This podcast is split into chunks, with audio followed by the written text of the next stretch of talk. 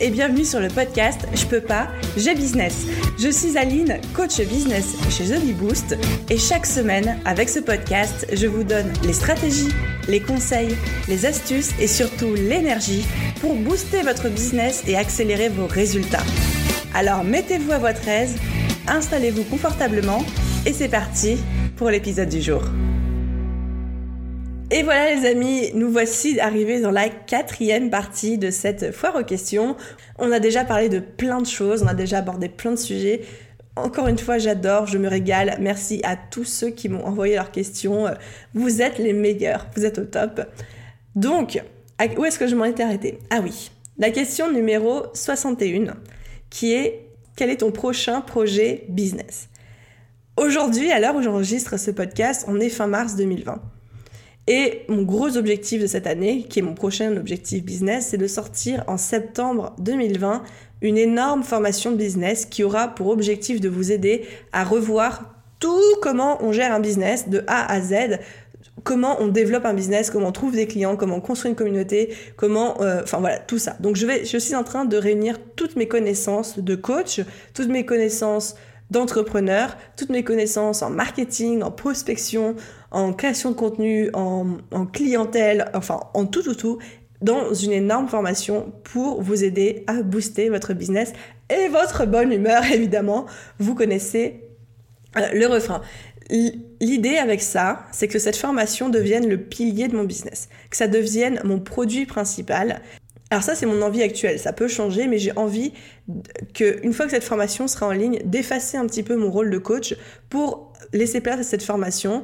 Et je me suis dit, là c'est mon, c'est mon positionnement actuel, mais évidemment ça peut changer. J'ai envie de me dire que à long terme, je ne veux plus coacher des gens et je ne, coacherai uniquement que des gens qui ont suivi cette formation et qui ont besoin d'aller creuser et qui ont besoin d'aller creuser certains sujets ou qui ont besoin d'être accompagnés. Parce que en ce moment dans mes coachings, je passe mon temps à répéter tout le temps, tout le temps la même chose et je me suis dit autant créer une formation énorme que vous puissiez suivre chez vous à votre rythme que si vous avez des questions, évidemment, il y a une communauté pour y répondre, et que qui vous coûte moins cher en fait qu'un accompagnement et qui soit plus facile à suivre qu'un accompagnement individuel, et que ensuite, à la fin de cette formation, si vous suivez approfondir pendant une heure, deux heures, cinq heures, quelques points et développer votre business de manière plus efficace, là on peut se voir en individuel et c'est là où le travail sera vraiment efficace.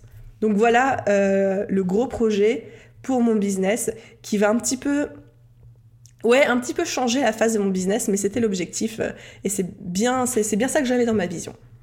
Question numéro 62, quelle est ta prochaine destination de voyage-travail Alors, euh, comme on est en plein confinement, ça va être dur à répondre. À la base, je vais partir à Moscou au mois d'avril, à Prague au mois de mai et à Montréal au mois de juin de juillet. Donc évidemment, on va dire que Prague et Moscou, c'est mort. Donc potentiellement, j'aimerais beaucoup, beaucoup retourner à Montréal au mois de juillet 2020 mais on verra. Et après, aussi, j'ai commencé à me dire que je partirais bien au Texas, à Austin, au mois de octobre-novembre 2020. Donc, on verra bien. C'est à peu près mes envies de voyage, mais c'est pour, pour le moment, c'est pas du tout des projets. J'attends de voir comment la situation Corona évolue euh, avant de décider quoi que ce soit. Question numéro 63. Comment faire pour rester constante sur Instagram et créer du lien avec ses abonnés? Alors déjà, il faut avoir du plaisir. Pour être constant, pour être régulier, il faut avoir du plaisir. La première chose que j'ai envie de te dire, c'est est-ce que tu as du plaisir à être sur Instagram? Et si oui, bah il faut, il faut en faire une priorité. Il faut se botter les fesses, il faut se mettre un coup de pied aux fesses. Moi, j'ai pas toujours envie, des fois j'ai la flemme de créer mon podcast et j'ai la flemme d'envoyer ma newsletter, mais depuis la création de Boost, à part je crois juste une fois pendant les vacances de Noël où je, l'avais prévu, mais il, il ne s'est pas passé une seule semaine et un seul lundi sans que vous ayez votre newsletter et votre contenu. Parce que c'est ma priorité et parce que pour moi c'est non négociable dans ma tête. Donc il faudrait que toi dans ta tête tu te dises voilà, moi c'est non négociable de faire et tu peux peut-être juste te dire trois posts Instagram par semaine. Mais si tu arrives déjà à faire ces trois posts par semaine, tu auras une régularité qui va faire que ça va jouer en faveur de ton business et en faveur de créer du lien avec tes abonnés. Parce que si toi-même tu n'es pas constante sur Instagram, tu ne peux pas créer du lien avec des gens qui te voient arriver, partir, revenir, repartir. Les gens ils vont, vont, vont, pas, vont pas te suivre. Et donc, comment créer le lien avec, ses abonnés? Donc déjà avec ta régularité. Ensuite, comme on l'a dit dans les autres parties, quand j'ai déjà répondu à des questions similaires, ça va être vraiment de créer du contenu tourné vers eux et pas du contenu tourné vers toi, des contenus où tu leur parles d'eux, de ce qu'ils ont envie d'entendre, de ce qu'ils ont envie d'apprendre, de ce qu'ils ont envie de comprendre. Et ensuite, interagir, poser des questions, répondre à tout le monde, mais tous les commentaires. Et il y a plein de gens qui me disent oui, mais des fois je sais pas quoi répondre. Mais dans ce cas-là, la réponse quand vous savez pas quoi répondre, c'est merci pour ton retour, merci pour ton commentaire. Juste ça. Donc voilà, répondre à leurs questions, répondre à tous leurs messages, aller des fois leur laisser des petits mots sur leur compte à eux, etc. Voilà ce que je peux te, te conseiller pour créer du lien avec tes abonnés. Question numéro 64. Comment travailles-tu ou entretiens-tu ta persévérance? Ah, bonne question aussi, bah, du coup, qui est un peu en lien avec, euh, avec euh, la précédente. Alors, la persévérance, la productivité, la motivation, il faut bien comprendre quelque chose, c'est que c'est un état qui est par définition un état temporaire, un état momentané, ce n'est pas quelque chose qu'on peut avoir tous les jours. Il n'y a pas de formule miracle pour que vous soyez productive H24. Après, il y a des astuces pour entretenir ça effectivement. Moi, ce qui fonctionne pour moi, c'est de préparer mes journées à l'avance, de savoir ce que je dois faire. Le fait de savoir ce que je dois faire quand je me lève, je perds pas de temps, ni d'énergie, ni de concentration à me demander qu'est-ce que je vais faire de ma journée. Je sais déjà ce que je dois faire. Et ensuite, moi, même si j'adore être entrepreneur, j'aime bien avoir mes routines, mais les routines que j'ai décidées moi. Donc le fait d'avoir mes petites routines, pareil, ça me rend productive. Ma routine d'écouter ma playlist de la honte le matin sous la douche et en prenant mon petit déj, ça me fout la pêche. Ma routine de euh, checker les commentaires Instagram quand j'ai euh, un petit coup de mou et de répondre à quelques commentaires, c'est un truc qui me nourrit, qui me donne la pêche. Donc toi, qu'est-ce qui te donne la pêche et comment tu peux l'intégrer dans ta routine quotidienne pour t'ancrer là-dessus et faire que tu restes persévérante? Et ensuite, une dernière astuce, encore une fois, on pourrait parler de ça pendant des heures, mais une dernière astuce, c'est quand tu sens que tu as une baisse de motivation, etc. Évidemment, si c'est vraiment tu as une baisse de motivation parce que tu es fatigué, parce que tu te fatigues à tâche, faut te reposer. Mais si c'est juste une petite baisse de motivation en mode euh, petit caprice de ton corps qui est un peu flemmard et qui préférerait aller regarder Netflix, là c'est de faire un vision board, se reconnecter à pourquoi tu fais ça, en fait, c'est remettre les choses dans leur contexte et de se dire, bah, j'ai pas envie de répondre à ces mails, mais le fait de répondre à ces mails, c'est un micro pas de fourmi supplémentaire vers vraiment mon objectif principal. Et là, généralement, ça t'aide à te motiver pour le faire. Donc voilà, et moi personnellement, ma persévérance, c'est vraiment mes routines quotidiennes, mes coups de pied au cul que je me mets, mais aussi la capacité de savoir m'écouter. Et quand je traverse, mais j'en traverse régulièrement, des périodes où je suis moins motivée, moins performante, moins productive, je l'accepte, je réduis mon rythme de travail, je réduis euh, tout ce que je peux faire dans la journée, je me reconcentre sur l'essentiel, le minimum, et j'attends tranquillement, en paix avec mon corps, que la motivation, la prochaine vague de motivation revienne dans mon business. Question numéro 65. Quel logiciel utilises-tu pour filmer ton écran? Alors, j'utilise QuickTime. Le logiciel QuickTime, tout simplement, euh, sachant que entre temps, j'ai investi maintenant dans un logiciel qui s'appelle ScreenFlow sur Mac, mais que je n'ai pas encore utilisé. Voilà, il sera, pour la fameuse grosse formation, mais jusqu'ici, pour toutes mes formations, etc., j'ai utilisé QuickTime qui enregistre l'écran, qui enregistre le son, où il n'y a pas de gros bouton qui apparaît, qui fait pas professionnel, donc voilà, c'est ce que je peux, euh, c'est gratuit, donc c'est ce que je peux vous conseiller. Question numéro 66, comment as-tu vécu tes premières ventes?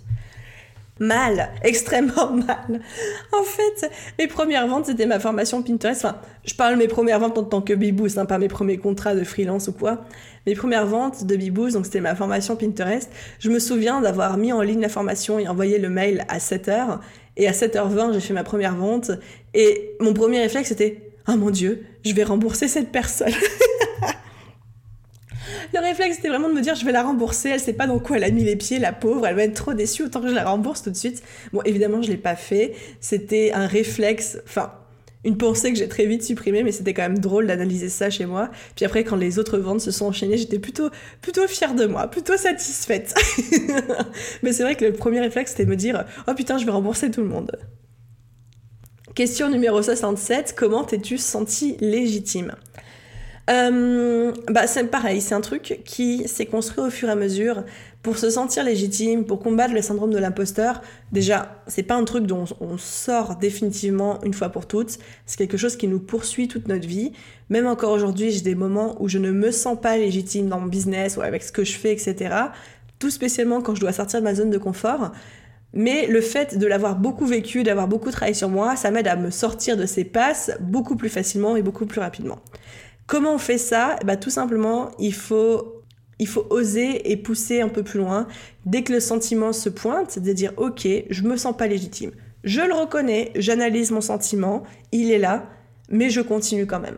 C'est ça le secret, c'est de continuer parce que c'est en se légitimant soi-même qu'on devient légitime et qu'on construit ce, sentiment de légitimité. Tu vois ce que je veux dire? C'est-à-dire que c'est en forgeant qu'on devient forgeron et donc c'est en se forçant à passer outre ce sentiment d'imposteur. Je dis pas qu'il faut le refouler, il faut l'accepter parce que ça fait partie de toi, mais il faut avancer malgré ça et pas le laisser te stopper. Et plus tu vas faire ça, plus tu vas pouvoir être en capacité déjà de réduire les effets et que dès que ton sentiment d'imposteur ou de manque de légitimité repointe le bout de ton nez, c'est-à-dire plusieurs fois par jour, moi c'est plusieurs fois par jour, mais maintenant ça dure une fraction de seconde et je fais même plus gaffe parce que justement je l'ai tellement vécu et j'ai déjà tellement de fois renvoyé le truc au tapis que euh, qu'aujourd'hui ça devient plus facile.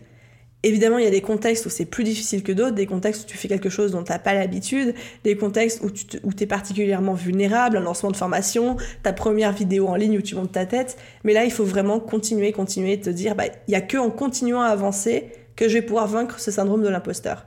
Et c'est en me stoppant et en refusant d'avancer plus loin que là, je vais me le prendre en pleine face et ce sera beaucoup, beaucoup plus douloureux euh, pour toi de ne rien faire et de le laisser te submerger que si tu continues d'avancer. Ce sera moins douloureux de continuer à avancer tout en prenant connaissance de ce syndrome et de ce manque de légitimité que si tu te laisses freiner par ça et là tu vas te prendre la vague en pleine, en pleine poire, tu vois.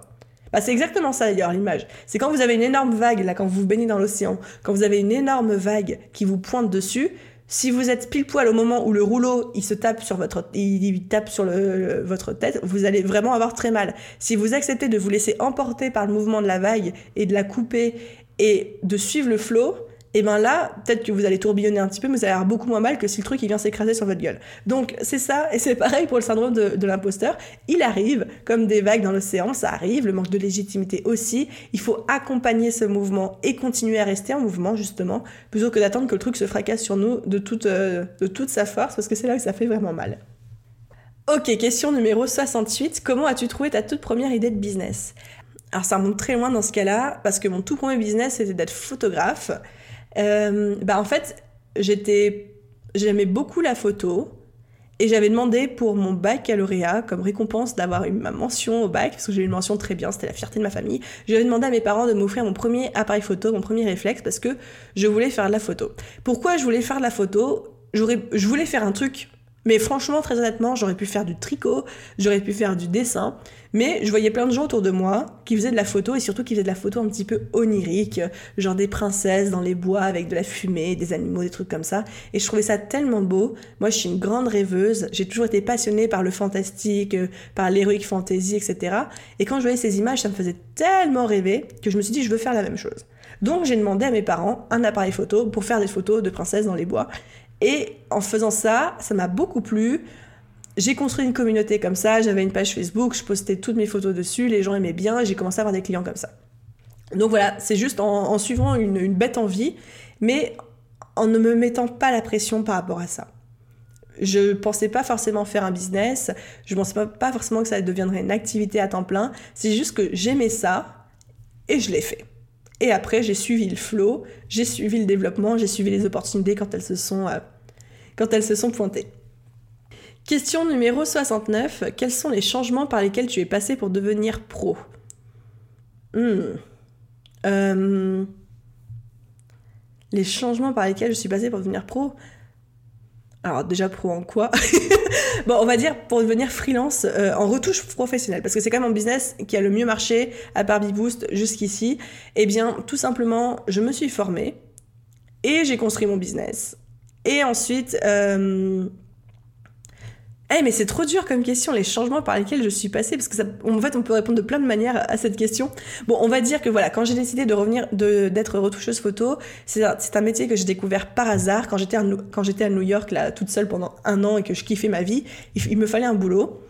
Euh, j'ai réussi à être embauchée comme retoucheuse photo pour un magazine de mode. C'est un truc que j'avais postulé sur euh, Craigslist, qui est à peu près le, bon coin euh, local américain, et j'avais vu euh, un magazine de mode qui cherchait une retoucheuse photo ou un retoucheur photo. Et comme j'avais des compétences en Photoshop, de par le fait que je faisais de la photo euh, de princesse, eh ben j'ai postulé, j'ai été prise et j'ai bossé là-bas. Et donc j'ai découvert la vraie retouche photo professionnelle pour magazine, pour cosmétique là-bas. J'ai été formée, je me suis formée sur le tas. Ça m'a tellement plu que quand je suis rentrée en France, je me suis dit ok, je veux faire ça.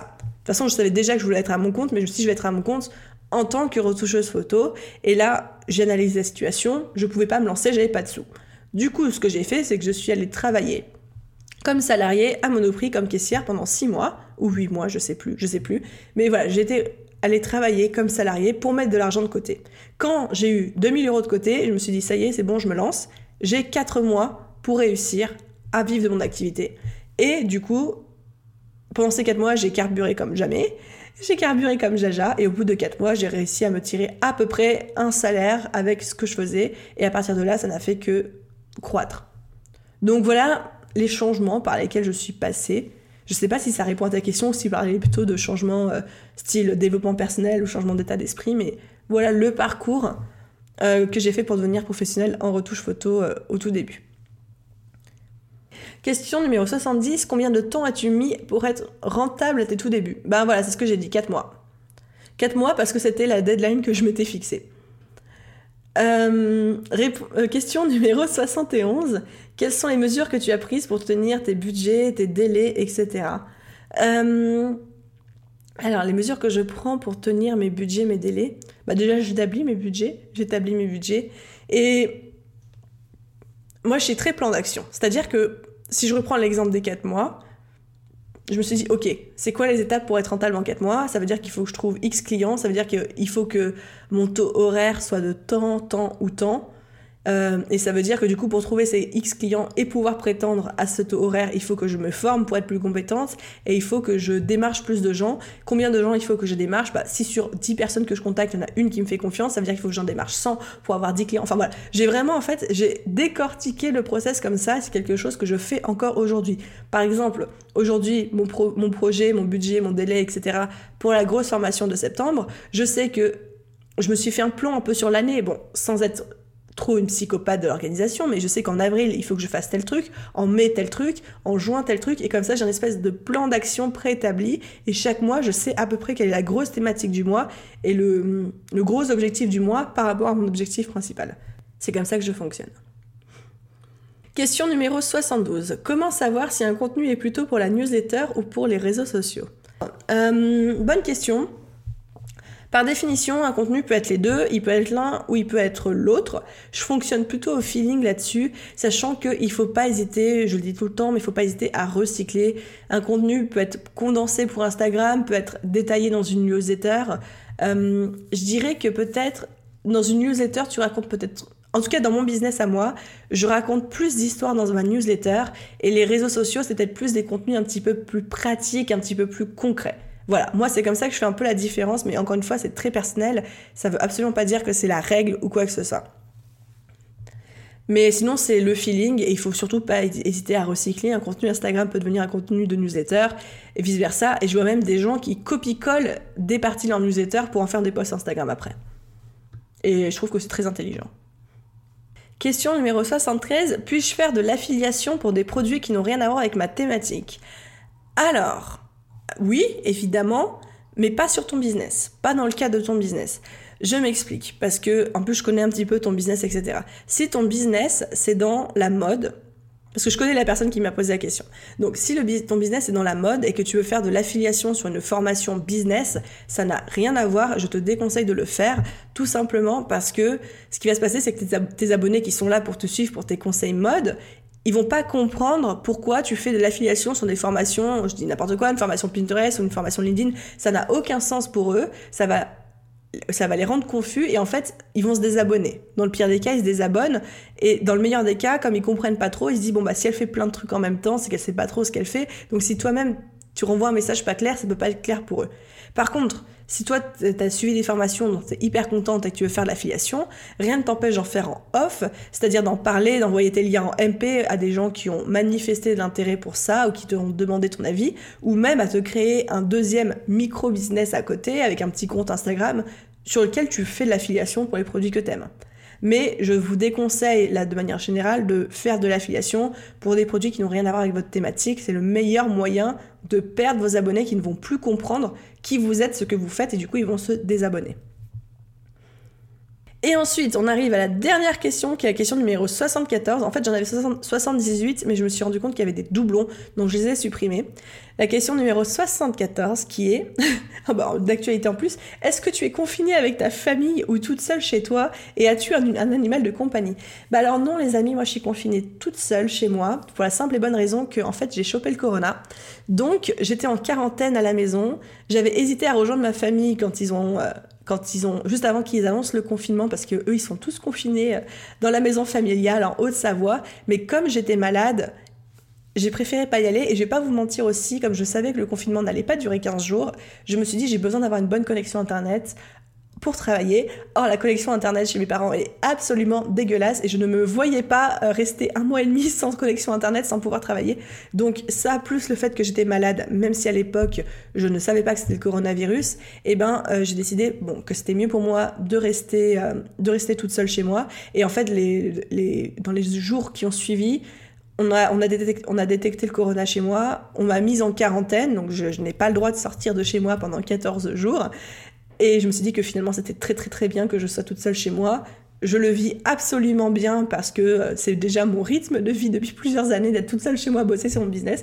Donc je suis très contente, il n'y a pas de souci. Et du coup, non, je n'ai pas d'animal de compagnie je rêve d'avoir un petit chien. C'est mon rêve, c'est d'avoir soit un bulldog français, soit un carlin. Alors, vous allez me dire c'est dégueulasse, c'est tout plissé et tout, mais moi j'adore. Donc c'est mon rêve. Simplement comme je voyage beaucoup, euh, j'ai beaucoup voyagé en 2019, je me, dis que c'est pas responsable d'avoir un animal de compagnie quand on voyage plusieurs mois dans l'année. Surtout que les carlins, les bulldogs français, c'est des, des chiens qui ne peuvent pas prendre l'avion parce qu'ils ont des problèmes de respiration. Donc du coup, je me dis, je fais mes voyages, et le jour où je me serai calmée, le jour où je serai stable, le jour où je voyagerai beaucoup moins, et eh ben là, je pourrais prendre un chien. Mais c'est pas responsable de prendre un chien et de le laisser en chenille ou, euh, chez des amis plusieurs mois dans l'année. Enfin, ça sert à rien, ça a pas de sens, pauvre, pauvre bête. Donc voilà, j'aurais un animal de compagnie, mais actuellement, je n'en ai pas euh, pour toutes ces raisons. Ok les amis, et du coup, cette question, pleine de sens et de stratégie business, non, clôture notre fameuse foire aux questions.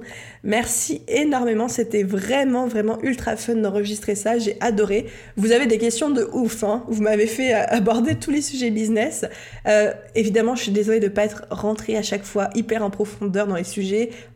Encore une fois, chaque question aurait pu quasiment donner un podcast à elle toute seule. D'ailleurs, je sais qu'il y a des questions dont je vais me réinspirer pour recréer des épisodes de podcast. Mais merci à tous d'avoir joué le jeu. J'espère que ça vous plaira. Si vous écoutez cette FAQ pendant le confinement, j'espère que ça vous fait passer un petit peu le temps et que ça vous a plu. Si vous avez d'autres questions, qui vous viennent à l'esprit, soit parce que vous avez envie de rebondir sur quelque chose qui a été dit, soit parce que vous m'avez posé une question mais que j'ai pas assez bien répondu ou pas assez en détail, N'hésitez pas à m'envoyer un message euh, sur mes réseaux sociaux, donc vous me trouvez The de partout, ou alors même par mail, je réponds tout le temps, il n'y a pas de souci si vous avez besoin de plus de précision sur un sujet en particulier. Et si vous avez aimé cet épisode, n'hésitez pas à laisser un petit commentaire, 5 étoiles sur votre plateforme d'écoute. Si vous pouvez pas laisser de commentaire, juste les étoiles, c'est parfait. Merci énormément pour votre soutien. J'espère que euh, votre confinement se passe bien, que le nouveau rythme de vie, euh, vous arrivez à, à peu près à trouver une routine qui vous plaît, que le boulot se passe bien, que vous avez la pêche, le moral, etc. Je vous envoie plein de bonnes ondes, plein de bonnes choses. Et puis, euh, du coup, à la semaine prochaine, à lundi prochain, pour un prochain épisode de Bedcast. Bye bye